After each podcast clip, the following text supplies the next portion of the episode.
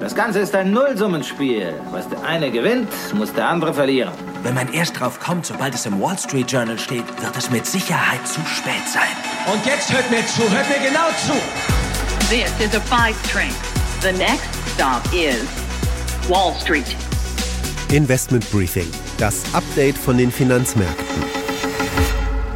Hallo ihr Lieben, willkommen zu einer neuen Podcast-Folge. Ich bin Sanne Schwed, eure Finanzexpertin von der Wall Street in New York und diese Woche war ja mal wieder was los, sage ich euch. Fing an mit guter Stimmung am Montag. Großer Gewinner zum Wochenstart mit über 10% Gewinn war die Aktie von Lululemon, nachdem der Sportklamottenhersteller in den S&P 500 aufgenommen wurde. Dienstag ließ die gute Stimmung dann aber schon wieder nach und die Märkte kamen nicht so richtig vom Fleck. Grund dafür waren besser als erwartete Daten aus dem Einzelhandel. Die haben die Angst vor weiteren Zinserhöhungen wieder angefacht. Immerhin konnte sich die Bank of America bei ihren Quartalszahlen noch über gute Einnahmen durch die Zinsen freuen. Bei Goldman Sachs gab es aber nichts zu feiern. Die Bank zieht sich ja immer mehr aus dem Privatkundengeschäft zurück. Mittwoch war dann Krisenstimmung angesagt. Die Anleger blickten entsetzt in den Nahen Osten, nachdem dort ein Krankenhaus getroffen wurde. Die Kriegsparteien schieben sich dafür gegenseitig die Schuld zu. Der Konjunkturbericht der Notenbank von Mittwoch wurde deswegen auch irgendwie gar nicht beachtet. Da stand drin, dass die Wirtschaft momentan auf der Stelle tritt.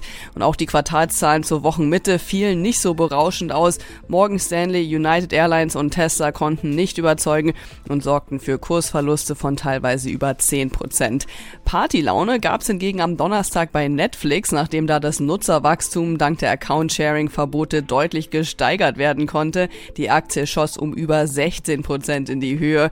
Stimmungsbremse war dann am Donnerstag unser üblicher Partypooper Jerome Powell. Der Fed-Chef mahnte zur Geduld, was die Wirkung der strafferen Geldpolitik betrifft. Die Anleger haben jetzt aber wieder Angst, dass die Zinsen noch lange oben bleiben werden. Zum Wochenende hin kam dann fast wieder sowas wie Panik auf durch die dann auch wieder steigenden Renditen bei den US-Staatsanleihen. Also jede Menge Belastungsfaktoren und mit der derzeit größten beschäftigen wir uns heute noch genauer. Hier unsere Themen in dieser Ausgabe. Der Krieg im Nahen Ost treibt die Welt weiter um und die Anleger scheinen ihre Portfolios krisenfester machen zu wollen. Ich schau mal für euch, welche Häfen für Anleger am sichersten sind. Danach geht's nach Deutschland. Die Woche endete mit einem Absturz beim DAX.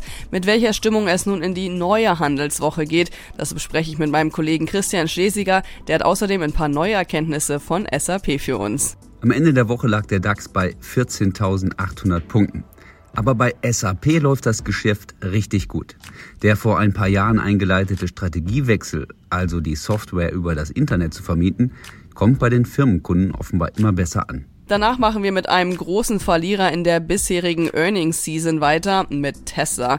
Elon Musk macht für seine maue Bilanz die Weltwirtschaftslage verantwortlich. Ist es aber wirklich so oder muss sich Musk jetzt einfach mal damit abfinden, dass der Hype um Tesla vielleicht einfach vorbei ist? Das kläre ich für euch.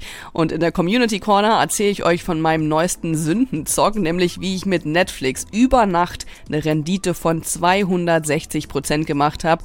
Außerdem beantworte ich euch die Frage, welche Plattform ich speziell für Optionstrading empfehlen würde. Und zum Schluss gibt's dann auch noch einen kurzen Blick auf die Highlights der nächsten Handelswoche. Das sind unsere Themen heute. Die komplette Ausgabe hört ihr aber nur als Teil unserer Pioneer-Familie. Wenn ihr noch nicht dabei seid, dann testet uns doch mal. Für alle, die neu an Bord kommen wollen, gibt's noch ein besonderes Angebot.